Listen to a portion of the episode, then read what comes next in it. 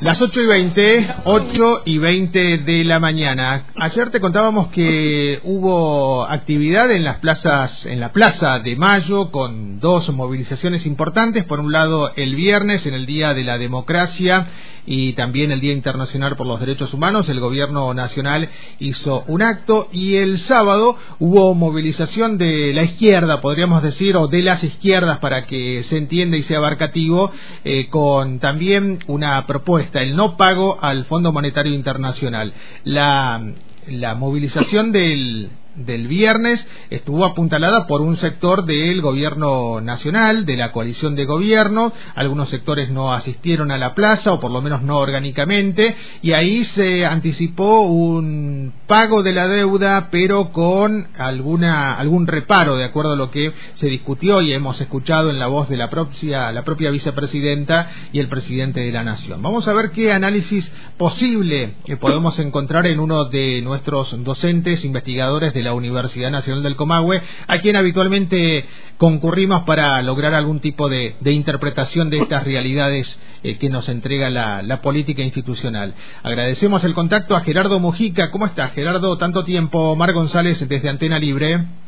¿Qué tal, Omar? Eh, todo muy bien. Y gracias por llamar. Bueno, tanto tiempo al aire porque seguimos en comunicación y agradecemos esas, esas,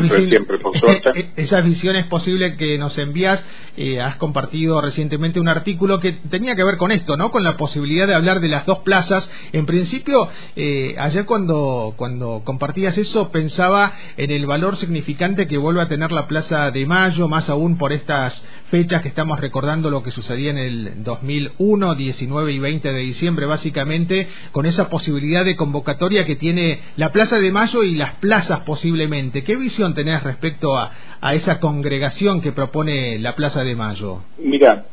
a mí me pareció muy interesante, de hecho lo, compartí con vos un poco el disparador de, esta charla, la, lectura que hace Mempo Giardinelli en, en página 12, ¿no? Y creo que tiene mucho valor porque me parece que es eh, un debate que está atravesando a muchos sectores, que atraviesa también al gobierno, calculo que también eh, a esta alianza al frente de todos, y más que es un planteo crítico elaborado de alguien que, que es parte, digamos, de ese frente de todos. Cuando yo te envié ese artículo te puse una lectura realista, ¿no? Porque a veces pasa que con las columnas de Jardine que eh, va teniendo bastante coherencia a lo largo del tiempo, pareciera que hasta esta mirada crítica de que digamos ya se está haciendo el ajuste, que todo pareciera indicar que eso va a seguir, digamos, en, el acuerdo que se está eh, negociando con el Fondo Monetario,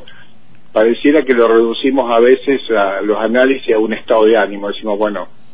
que es pesimista o si es escéptico o si es optimista, ¿no? Cuando el análisis político lo que se trata es de dar cuenta o no de lo que está pasando en esa realidad social y política que, que se está analizando. Entonces me parece que tiene mucho valor de, desde ahí, incluso desde esta propia idea de, de la movilización popular y de, de las plazas, ¿no? Él cuestiona como que es una plaza media centralista unitaria la movilización y que eso no fue algo eh, nacional o que se genera movilización en, en, todo lo que es el, el territorio de, eh, de este país. Pero me parece que el, eje está puesto en que, eh, bueno, en una de las dos marchas con mucha más claridad la confrontación con el FMI y demás, en la primer, digamos, eh, movilización con un discurso anti, anti o cuestionando, planteando esto que lo hemos venido escuchando desde el 83 en adelante, de esas promesas tan movilizadoras de, Alfonsín cuando empezó a hablar de que no vamos a pagar la deuda con, con el hambre del pueblo. Y bueno, eh, lamentablemente a lo largo del ciclo democrático, salvo pequeñas excepciones eh, eh, en el tiempo, digamos, no pasó eso y hubo permanente política de ajustes estructurales y más allá de que tuviéramos mucha o poca deuda, el, fondo siempre eh, siguió presente, ¿no? Eh, me parece que eh, la movilización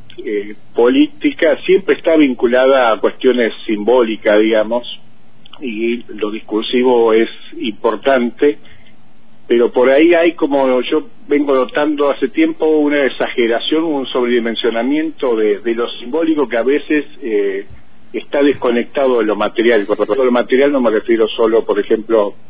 a lo económico o a lo presupuestorial que, que acompañen ciertos anuncios, incluso leyes. Hay también un sobredimensionamiento de que la realidad solo se cambia con leyes y de lo jurídico, con buenas intenciones,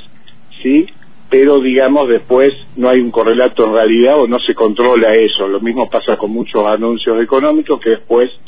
falta esa pata de control del Estado o hay mucho discurso anti-FMI, como hay mucho discurso anti-Clarín, Nación u otros grupos de, poder en este país, pero muchas veces no pasa de lo simbólico al plano de, de, lo concreto. Y me parece que eso está pasando también con este discurso, más allá de que hay un propio debate al interior de, del frente, algunos sectores, con Guzmán y Fernández a la cabeza, que siguen negando que estos dos años hubo ajuste, ¿sí? otros sectores, como lo expresó en su momento Cristina, o diversos sectores internos, en este caso de jardinero, agrupamientos que se están formando y demás, que están hablando de que hubo ajuste y que las negociaciones por el femenino van por, por el buen camino. Por el otro lado, el ministro de Economía que se presenta con un presupuesto que es un ejemplo claro de, que hay continuidad de, de ajuste que también hubo en estos años, que incluso toca las propias universidades, para poner un ejemplo concreto, y con una serie de discursos muy generales y un conteo, digamos, de, de, intenciones o, de conceptos que también son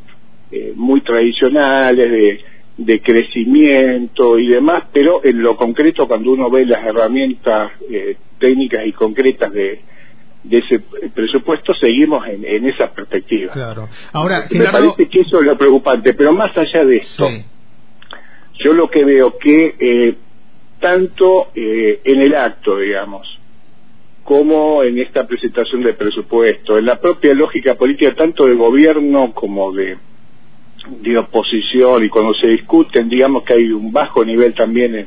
en las discusiones de fondo que, que no aparecen, yo veo eh, lo que es lo que más me preocupa, que es un poco un diagnóstico de la coyuntura y también con muchos elementos estructurales. Me parece que no se está viendo en su total eh, magnitud la profundidad de la crisis que es política, que es económica, que es global y que está mostrando un grado de descomposición social y política muy grande. Está marcando eh, nuevamente una separación, digamos, de la política oficial o de los espacios eh, hegemónicos de lo que está pasando realmente eh, en lo social y el pueblo, como que las coyunturas políticas están dominadas por peleas de, de aparatos para ganar elecciones, para acceder al poder, ya estamos pensando en la elección de dos años, seguimos prendidos, digamos, de los que van marcando las encuestas para ver qué se hace o no se hace. Es, es una disputa en ese terreno, digamos, pero separado de esta descomposición social y política que, bueno, la está viendo mucha gente, pero yo particularmente creo que esto eh, tiene un montón de indicadores en la coyuntura actual, no solo los más de 18 millones de personas en la línea de pobreza, los casi 4 millones de personas que están en la indigencia, o sea, que tienen dificultad eh, para comer y que no es una mera estadística de números fríos, el aumento de la violencia en todos los niveles, eh, la violencia estatal, la violencia de gatillo fácil, de las represiones que si se hacen en un distrito o en otro parece que en algunos medios se reflejan y en otros no. La violencia de la fragmentación social vuelve a tener mucho peso que ha pasado en otros momentos, esa especie de guerra de, pobres contra pobres, los femicidios, la violencia de, de género, incluso otro tipo de violencia que está tomando eh, mucho peso en la actualidad, que creo que es un indicador también de esta descomposición social y política enorme. Ya lo veníamos viendo hace tiempo esto que siempre plantea Vicente, ¿no? Cuando un niño mata es porque ya está muerto, ¿no? Muerto en vida. Y ahora le sumamos que han crecido los casos donde madres o padres matan a sus hijos o donde sus hijos matan a sus padres. Eso ya son situaciones que están marcando que estamos al límite, que estamos en los bordes. Cuando pasa eso es como que la sociedad se está matando a sí mismo, ¿no? Y todos estos indicadores y tanto otros que podríamos seguir hablando, todo que expresa la deuda social y ecológica de estos 38 años de democracia. Todos celebramos que nunca más haya dictaduras y terrorismo de Estado. Pero eh, la democracia no se puede limitar solo a lo institucional, a lo político, a ser un método para seleccionar a gobernantes que cada vez están más separados del pueblo o estructuras políticas que piensan desde su propia lógica y que la lógica que impera es eh, la reproducción del poder por, por el poder mismo. me parece que hay un grado de separación de la política. Gerardo, Gerardo Mojica, sobre todo ahí, eh, teniendo en cuenta que incluso durante la dictadura, uno de los lineamientos tenía que ver con que se impusiera la política económica fijada por organismos del tipo Fondo Monetario Internacional, entre otros organismos internacionales y, y gobiernos de, por ejemplo, de, Estados Unidos. La cosa no tiende mira, ya que mencionaste la dictadura, ya que mencionaste la dictadura, Omar, algo que se pierde de vista a veces. ¿Vos sabés que todavía están vigentes 500 leyes de la dictadura? Sí entre ellas las económicas. La, ley de servicios de comunicación audiovisual que se debatió y que todavía no está plenamente ejecutada, digamos, esa ley debatida por diferentes sectores o gestada o pedida por diferentes sectores, era una ley, de, decreto, ley de, la dictadura y que pasó durante tanto tiempo con vida, digamos, y, teniendo en cuenta que seguía rigiendo las cuestiones comunicacionales. Y otras tantas decís vos. La, ley de, la ley de identidad financiera la ley de inversión extranjera, parémonos en estas dos, digamos. O sea, hoy no se puede controlar lo que se produce de petróleo, digamos, lo que se extrae de petróleo en un pozo, o no se puede eh, entrar y fiscalizar qué pasa en los barcos, digamos, que van desarrollando el contrabando y que se pierde más de 40 mil millones de, dólares en todo lo que es el río Paraná y, el Atlántico por esa ley, por ejemplo, de inversiones eh, extranjeras. ¿Qué grado de autonomía y de poder de disciplinamiento a los grupos económicos o de grado de negociación autónoma se puede tener con los organismos financieros cuando pasa esto o cuando de los discursos se vive eh, planteando una realidad que todos acordamos, esta deuda mafiosa, digamos, que le otorgó el FMI a Macri con el solo objetivo que pudiera ganar en las elecciones, pero ¿de qué sirve tanta perorata o tanta cháchara en contra de esa deuda si no nos animamos, digamos, a discutir la legitimidad de esa deuda. Hay hasta herramientas eh, legales, digamos, del propio derecho internacional, el concepto de deuda odiosa. Hay una tradición, digamos, en contra de ese pago de la deuda ilegítima, no solo de la perspectiva de, lo, de la política, o por ejemplo de, la izquierda tradicional que siempre lo han planteado. Recordemos al propio Jaureche dentro del pensamiento nacional y popular, o los primeros debates que hubo en la década del 80, en la primera etapa buena, digamos, del alfonsinismo, después revierte totalmente esas políticas con su y demás, donde se hablaba de la posibilidad de poner un límite al pago de las exportaciones, como hizo en su momento, digamos, el primer Adán García, no el último corrupto que se termina suicidando en Perú, o ese libro maravilloso de Calcaño Padre, del Calcaño que ahora anda, digamos, con diversos cargos políticos, del grupo Peri, donde ese libro demostraba que sí se puede ejercer autonomía y que incluso se puede llegar hasta el propio no pago y planteado desde otro paradigma, no solo de, la izquierda tradicional que siempre ha planteado con, con claridad ese eje. Entonces, cuando hablamos de la democracia y decimos, bueno, por un lado nos quedó claro si escucha la democracia un espacio político, ¿no? Pero en realidad, si hacemos una lectura global de estos 38 años y tenemos una concepción de democracia mucho más sustantiva, como una herramienta para lograr verdaderamente la igualdad y, la libertad y que puedan convivir esos que con el capitalismo están eh, difícil. Creo que hay que hacer una evaluación de otro tipo, tanto de los 38 años como de cómo estamos parados en la actualidad y volviendo a lo que te planteaba ese grado de composición social y política. A veces pareciera, y eso va de la mano de un crecimiento de la derecha, ¿no? Que no solo crece por un momento cultural, un modelo cultural que favorece eso que pasa en el mundo, no solo acá, o por el papel que puede jugar, más allá que sea más importante o menos importante, los medios masivos hegemónicos.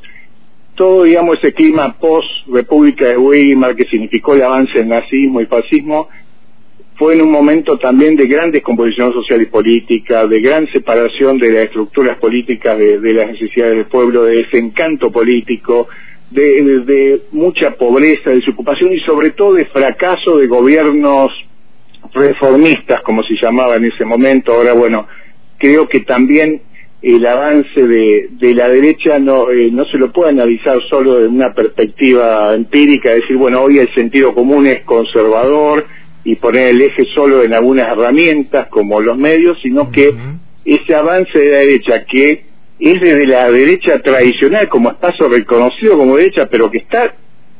se está expandiendo por todos, digamos, los espacios políticos y también gubernamentales y esa tensión que hay hoy por hoy en el, eh, en el frente de todo. Tiene que ver con también el fracaso, digamos, de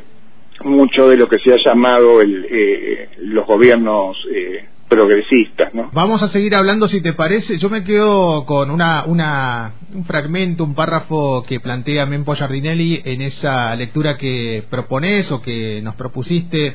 eh, Gerardo, que tiene que ver con que si se acuerda, ¿no? dice, dice Mempo, las consecuencias ominosas que traerá todo acuerdo forzado, este acuerdo está entrecomillado por el Fondo Monetario Internacional y sus patrones, puede dejarnos prácticamente sin bienes públicos y con la gran mayoría del pueblo en la miseria más miseria aún. Son 50 millones de compatriotas estimados para el 2025. Todo un tema que si te parece vamos a seguir hablando porque hay algo que no alcanzamos a, plantear hoy, pero sí me gustaría tal vez tenerlo más adelante que tiene que ver con lo que puede llegar a pasar en países como el hermano país de Chile, ¿no? Que se está debatiendo entre esa extrema derecha que vos estás planteando que ya no aparece con niveles solamente de representación en la legislatura, sino también ahora en el poder Ejecutivo. Pero eso será para más adelante, ¿te parece? pareciera, pareciera que, bueno, hasta el momento iría arriba.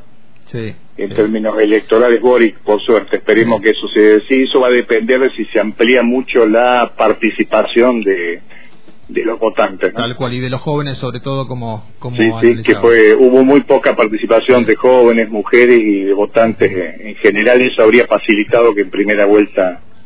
eh, Vencio Cat, ¿no? que es un personaje realmente nefasto, el estilo Bolsonaro, Seguro. Y yo creo que eh, por eso quiero insistir en eso de ver un poco qué, qué pasa eh, o debatir esto si realmente está esa descomposición social y política y en qué puede eh, devenir eso, ¿no? No en estrategias por ahí tradicionales, golpes tradicionales más de derecha, pero sí en el tipo levantamientos, digamos, eh, está creciendo mucho esas capas medias que se están radicalizando por derecha, valga la, la redundancia, en base a problemáticas reales que están pasando en la sociedad, empieza a endurecerse otra vez el discurso, eso favorece a esos sectores políticos, puede en algún momento tener un crecimiento abrupto, o el crecimiento también del delito organizado, del narcotráfico, de la trata, e incluso de esos bolsones eh, de, marginalidad, de marginalidad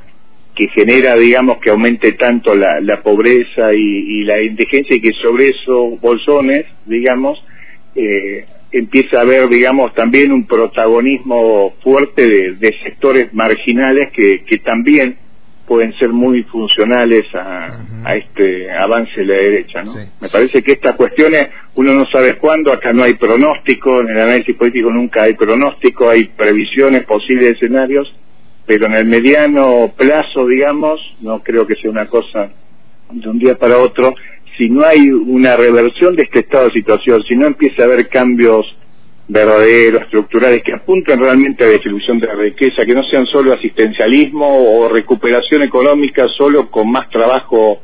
eh, precario eh, y sin, digamos, eh, cuestionar la estructura económica, una recuperación económica con una estructura concentrada que ni siquiera puede controlar precios o si lo controla termina perjudicando no a las grandes empresas como está pasando con el control de precios, sino al almacenero que le llega ya mm, el paquete con el precio impreso y por lo tanto la ganancia la tuvo, digamos, Molinos de Río de la Plata o Arcor y el almacenero que es también parte del campo popular perdió. Esto es lo que está pasando. Entonces,